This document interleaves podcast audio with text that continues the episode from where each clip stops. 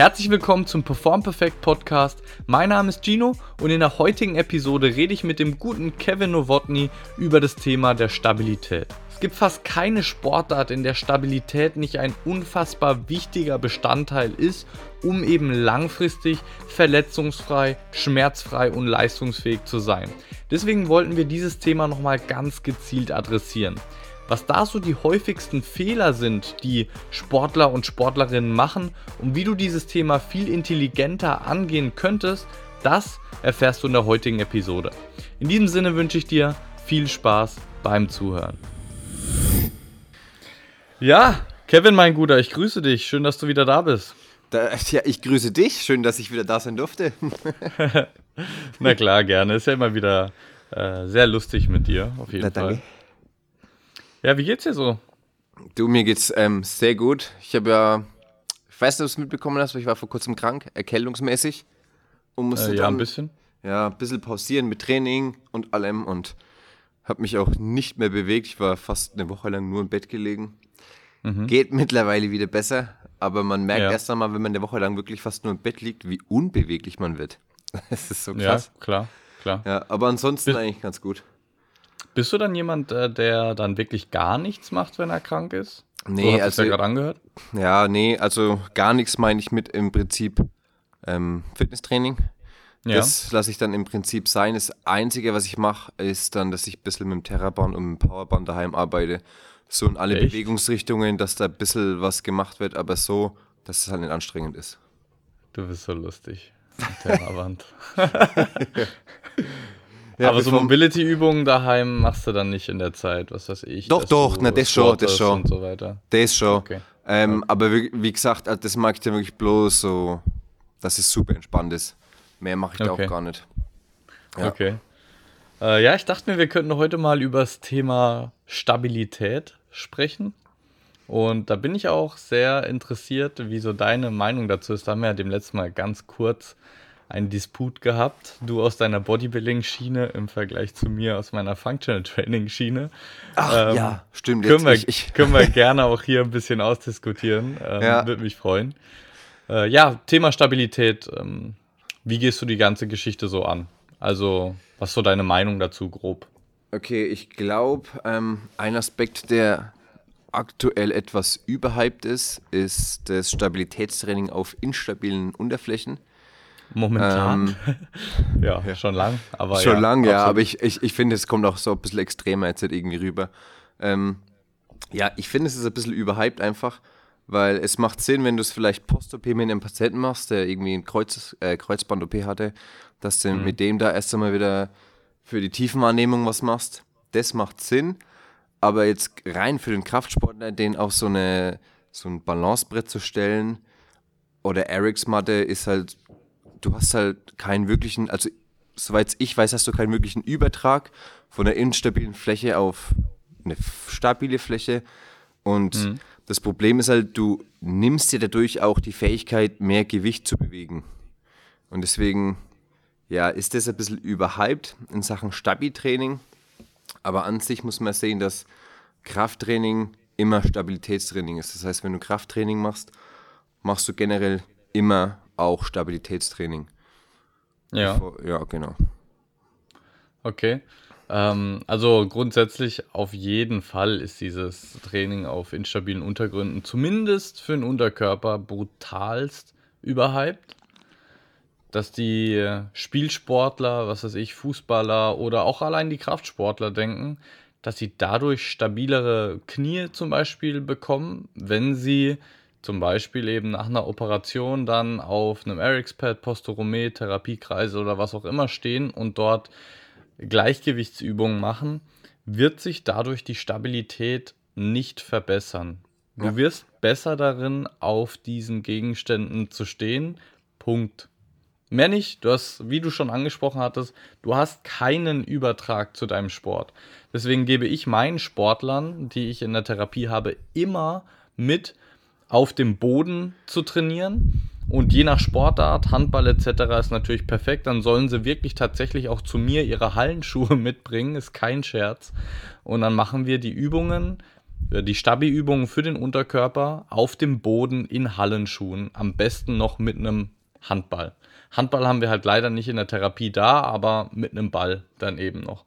Näher kann man das Setting nicht auslegen, es sei denn, ich würde jetzt ähm, die Praxis verlassen und mit denen in die Handballhalle äh, fahren. Aber man sollte als Therapeut definitiv schauen, dass man die Therapie und das Training so spezifisch wie möglich gestaltet. Ansonsten verschwendet man meiner Ansicht nach seine Zeit.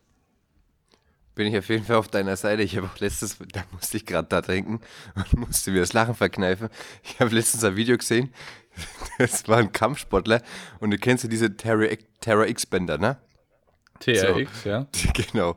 Der, der hing in der Luft mit diesen Terra X-Bändern und sollte verschiedene Kicks ausführen in der Luft, während er so dort hängt. Ich habe oh, mir halt gedacht, okay, für, für, was halt? Du hast halt einfach keinen Sinn. Da, das, es macht halt einfach keinen Sinn, sowas zu machen ja. als Sportler. Und du nimmst ja die Fähigkeit, äh, wirklich in bestimmten Sachen besser zu werden. Wie du schon ja. gesagt hast. Und deswegen ist das auf instabilen Untergründen einfach etwas überhyped. Ja. Absolut ähm, ich finde es ein bisschen anders, wenn es dann äh, in den Oberkörper geht, was die Schulter angeht. Wenn man da mit instabilen, du hast ja nicht wirklich, ja doch, man kann auch einen instabilen Untergrund nehmen, wie Ringe zum Beispiel.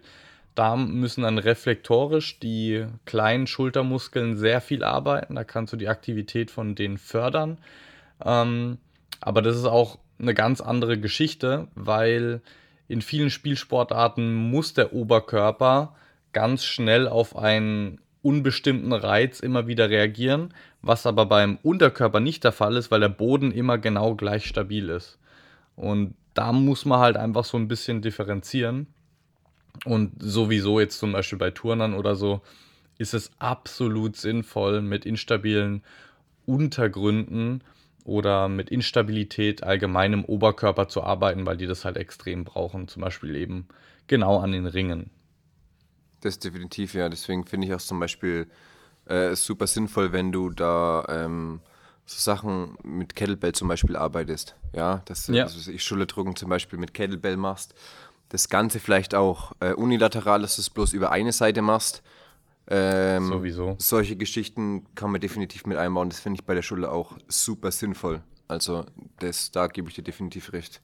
Schulter wird auch ähm, primär dadurch trainiert, dass sie auch stabilisiert.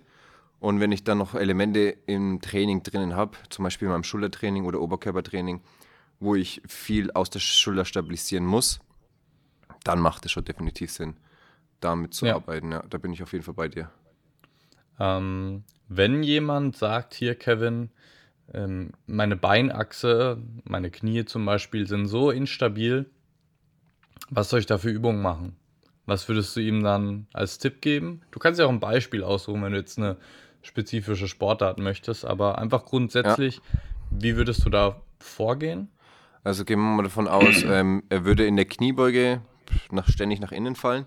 Dann könntest mhm. du zum Beispiel mit ihm entweder dass der, ähm, so ein Powerband oder Terraband äh, auf das spezifische Bein sozusagen ähm, oberhalb vom Ober- beziehungsweise den unteren Teil vom Unterschenkel, Oberschenkel bindest, dass er im Prinzip diesen Druck nach außen hat und da arbeiten muss. Ähm, oder das machst du im Ausfallschritt, kannst das Terraband oder das Powerband irgendwo hin, ähm, hinbinden auch selbe Stelle einmal, was weiß ich, du hast um eine Heizung oder irgendeinen Turm binden oder sonst irgendwas, was du in der Nähe hast und um das betroffene Bein wieder, dass er da sehr viel arbeiten muss und auch stabilisieren muss.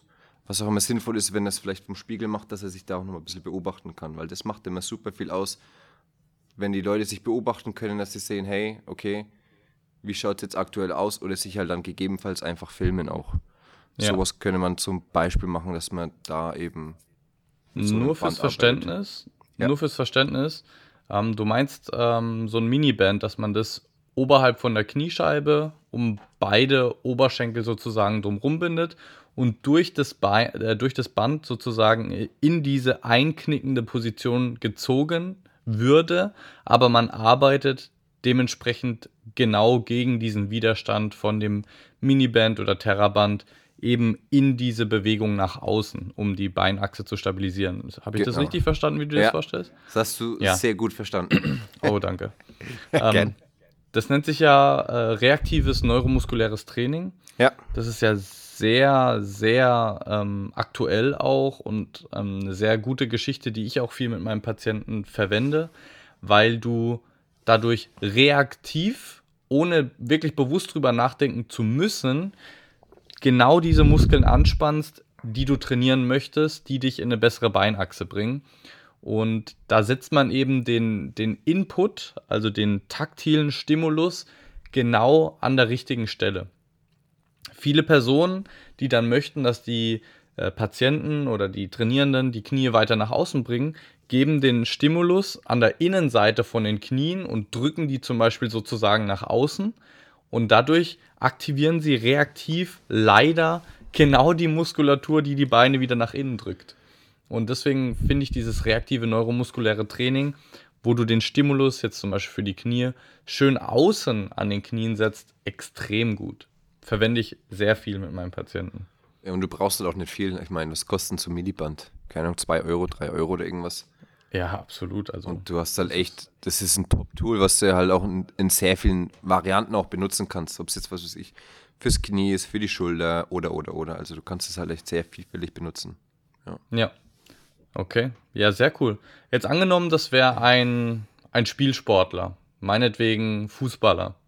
Und der würde zu dir kommen, der macht Krafttraining und würde gerne durch Krafttraining, sagen wir jetzt eine Fußballerin, das ist, kommt eher hin, die hat eine X-Beinstellung Okay. und, und die würde gerne durch Krafttraining ihre Beinachse äh, verbessern.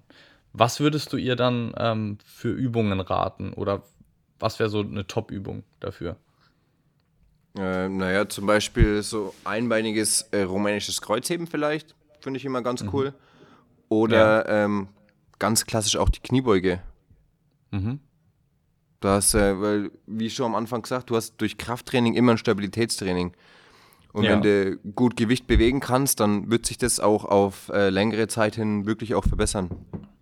Ja, Genau. ja das ist wären so- interessant.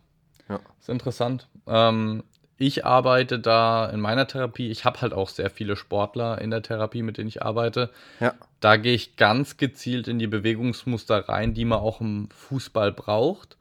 Ähm, wie ein Ausfallschritt nach vorne, ganz normal beim Sprinten oder ein Ausfallschritt zur Seite, in der Drehung und so weiter. Und benutze bei diesen Bewegungen eben genau diesen Widerstand ähm, mit einem Terraband oder mit einem Miniband, in diesem Fall jetzt mit einem Terraband, um da in dieser sportartspezifischen Position reaktiv die Stabilität zu verbessern.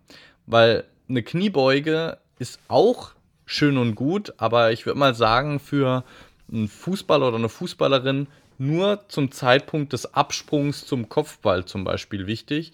Da würde ich noch viel mehr Fokus auf eben genau dieses Ausfallschrittmuster legen und da zum Beispiel auch Sprungvariationen machen, die eben genau auf diese einbeinige Stabilisierung ähm, hinauslaufen und auch dann mit der Zeit mehr Tempo reinbringen, damit man eben so nah wie möglich an den Sport rankommt, weil ich denke, dass da die, die größten Defizite in der Therapie tatsächlich der meisten Physiotherapeuten sind, die mit den absoluten Basic-Übungen die ganze Zeit arbeiten und sich dann wundern, dass es keinen guten Übertrag zum Sport hat. Was ist für dich Basic-Übung?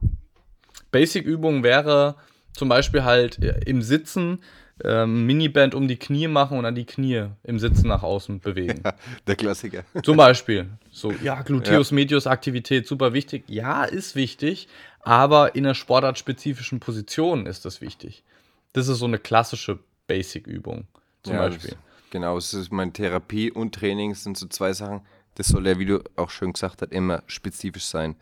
Deswegen Muss. macht sowas natürlich definitiv auch Sinn. Es macht ja auch keinen Sinn, wenn du, keine Ahnung, ja, wie du sagst, du machst es mit dem Sportler im Sitzen, mit, mit dem Terraband. Ja, der kann doch laufen, warum soll ich es im Sitzen machen? Ja, Das ist halt, ja. absolut. Ähm, Dann hätte ich noch eine interessante Frage für dich. Oh, okay. Wenn dich jemand fragt, hier, ähm, Kevin, ich, ich würde gern mehr für die Stabilität in meiner Brustwirbelsäule machen oder ich würde gern mehr für die Stabilität in, in meiner Hüfte machen oder sowas. Würdest du denn sagen, dass man, das ist jetzt eine provokative Frage, würdest du, würdest du denn sagen, dass man, dass man jedes Gelenk stabilisieren muss oder nicht? Was heißt jedes Gelenk stabilisieren muss? Das Ding ist halt, du hast halt verschiedene Gelenke, die sind eher für die Beweglichkeit da und es sind halt verschiedene Gelenke, die sind halt eher für die Stabilität da. Mhm. Ähm, Brustwirbelsäule ist halt so ein Teil, der halt einfach beweglich ist. Ja, aber du kannst ihn halt trotzdem auch in einem gewissen Maß trotzdem irgendwo in der Stabilität genauso trainieren. Ja, ja. Ähm, du kannst es ja, was weiß ich, du hast ja einmal, du kannst es einmal in der Flexion, in der Extension zum, als Beispiel jetzt trainieren und dann kannst du es auch in der Antiflexion und in der Anti-Extension trainieren. Ja, das ja. heißt eben die Überstreckung und die Beugung und dann hast du diese Antibeugung und die Antistreckung. Das sind ja, Sachen, Habe ich ja schon ein YouTube-Video zu gemacht. Hast du zum Beispiel ein YouTube-Video gemacht, genau. äh, den Link tut ihr unten in die Shownotes rein, Gino, zu dem Video, dann genau. könnt ihr euch das nochmal anschauen. Ähm, ja, aber du hast ja zum Beispiel, ich finde Brustwirbelsäule beweglich, ja, das kann ja. beweglich gehalten werden. Das muss jetzt nichts sein, wo du sagst, okay, ähm, das muss man jetzt brutal irgendwie stabilisieren. Da ist wahrscheinlich eher die Lendenwirbelsäule Absolut. primär dafür da, dass sie stabilisiert und die Brustwirbelsäule eigentlich eher dafür da, dass sie beweglich bleibt. Mhm. Ja, gut, und da ist ja einfach dieser Joint-by-Joint-Approach eine super Geschichte. Habe ich auch in meinem Mobility Guide ausführlich beschrieben. Also, falls du dir den Podcast jetzt anhören solltest und noch keine Ahnung hast, was der Mobility Guide ist, dann lad dir den gerne in den Show Notes runter. Ich hau dir den auch rein. Da habe ich einfach so die absoluten Grundlagen im Bereich des Mobility Trainings schön knackig zusammengefasst mit lustiger Sprache. ähm, ja. Mit lustiger Sprache. Das, ja. das ist so der, der Mobility Guide vom lustigen Chino. Sonst ist immer der Ernste, aber das ist der lustige Chino. Link unten in der Beschreibung. Ladet euch runde, Freunde. ja, genau. Würdest du da noch was hinzufügen zum Thema Stabi? Mm, generell muss man sich jetzt, glaube ich, das Einzige, was ich noch hinzufügen würd, würde, wäre, äh, man muss sich jetzt keinen Kopf machen, dass man zigtausend verschiedene abgespacede Übungen macht, um Stabilität zu trainieren.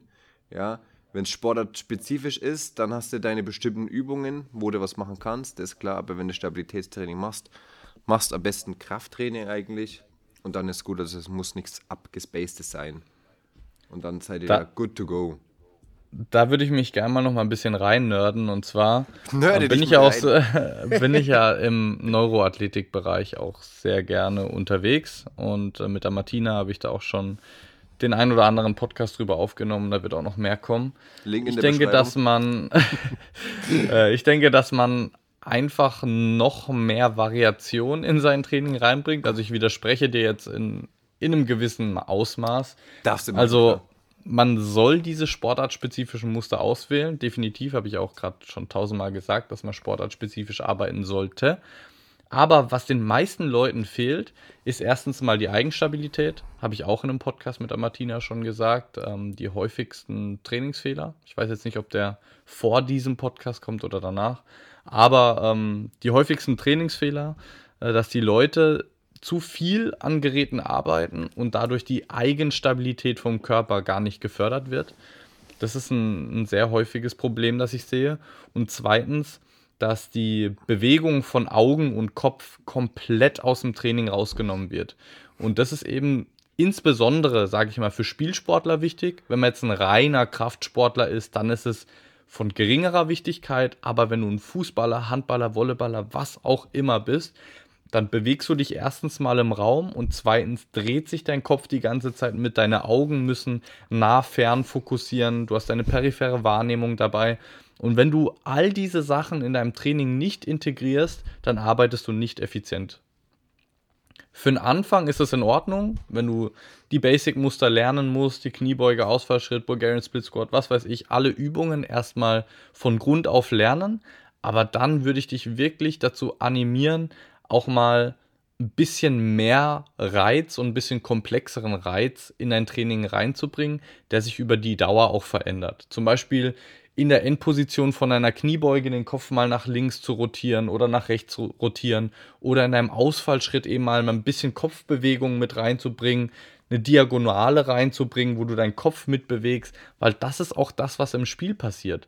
Wenn der Ball dann auf einmal unten rechts ist und du in dem Ausfallschrittmuster bist, dann musst du auch in dieser Position stabil sein und das kannst du trainieren, auch wenn du im Fitnessstudio bist. Und das kann man wirklich noch mehr ausnutzen, meiner Meinung nach. Aber das wird den Rahmen von dieser Episode jetzt ein bisschen sprengen. Ähm, nur mal so als kleiner Teaser. War auf jeden Fall schon mal ein guter Einwand, aber meins war darauf bezogen, eben auf instabilen Flächen das eher sein zu lassen. Ja, ja, klar. Und mehr absolut, auf absolut. stabilen. Ja, und ich ja. muss auch kurz einhaken. Ähm, man trainiert schon doch in Maschinen auch Stabilität. Also du bist schon mit Stabilität definitiv beschäftigt. Wenn du keine Stabilität in der Maschine hättest, das wäre weg würde wenn komisch ausschauen. Zwar nicht in dem Ausmaß wie, sagen wir mal, bei freien Übungen, ja, ja. wo die Bewegungsmuster noch komplexer sind, aber ja. ähm, man hat immer ein Stabilitätstraining. Also selbst wenn ich laufe, das ist alles Stabilität. Ja, also Klar. Aber es geht halt auch immer darum, dass die Sportler möchten ja effizient sein. Die möchten genau. die Zeit, die sie im Gym nutzen, so effizient wie möglich nutzen. Und wenn es dann eben eine effizientere Übung gibt und die die ganze Zeit nur am Gerät hängen, dann ist es eben meiner Ansicht nach ein bisschen die Verschwendung von ihrer Zeit. Ja, bin ich bei dir auf jeden Fall. Gut, Kevin. Dann haben wir, denke ich mal, wieder ein paar sehr schöne Informationen rübergebracht. Äh, ja, wo finde ich die Leute denn auf Social Media, wenn also, sie mehr von dir erfahren möchten? Das, was ich das letzte Mal vergessen habe, ich habe einen Podcast. ja, genau. bevor, du mich, bevor du mich wieder daran erinnerst. Ähm, ja. Movement Works, einfach iTunes oder Spotify. Ähm, der Link ist unten in den Show Notes. ja. Und ähm, auf Instagram ist es das gleiche Movement Works und noch am Schluss ein NK, als movement.works.nk. NK steht für äh, Neudeutscher König. nee, steht für Novotny Kevin, für meinen Namen. Äh, ansonsten äh, werdet ihr mich auch überall woanders finden. Wer mich finden will, wer mich nicht finden will, ist auch okay. ja. Ja, ich danke dir, Kevin, für deinen Input zu diesem Thema. Hat Spaß gemacht. Du, ich danke dir und an alle da draußen. Bleibt beweglich, bleibt gesund und vor allem habt euch lieb, meine Freunde. Ich wusste. Macht's gut, bis zum nächsten ciao, Mal. Vielen Dank fürs Zuhören von dieser Episode des Perform Perfect Podcasts. Ich hoffe sehr, dass sie dir gefallen hat und du einiges Neues dazulernen konntest. Wenn es der Fall war, dann tu mir bitte den Gefallen und abonniere den Podcast. Lass eine 5-Sterne-Bewertung da.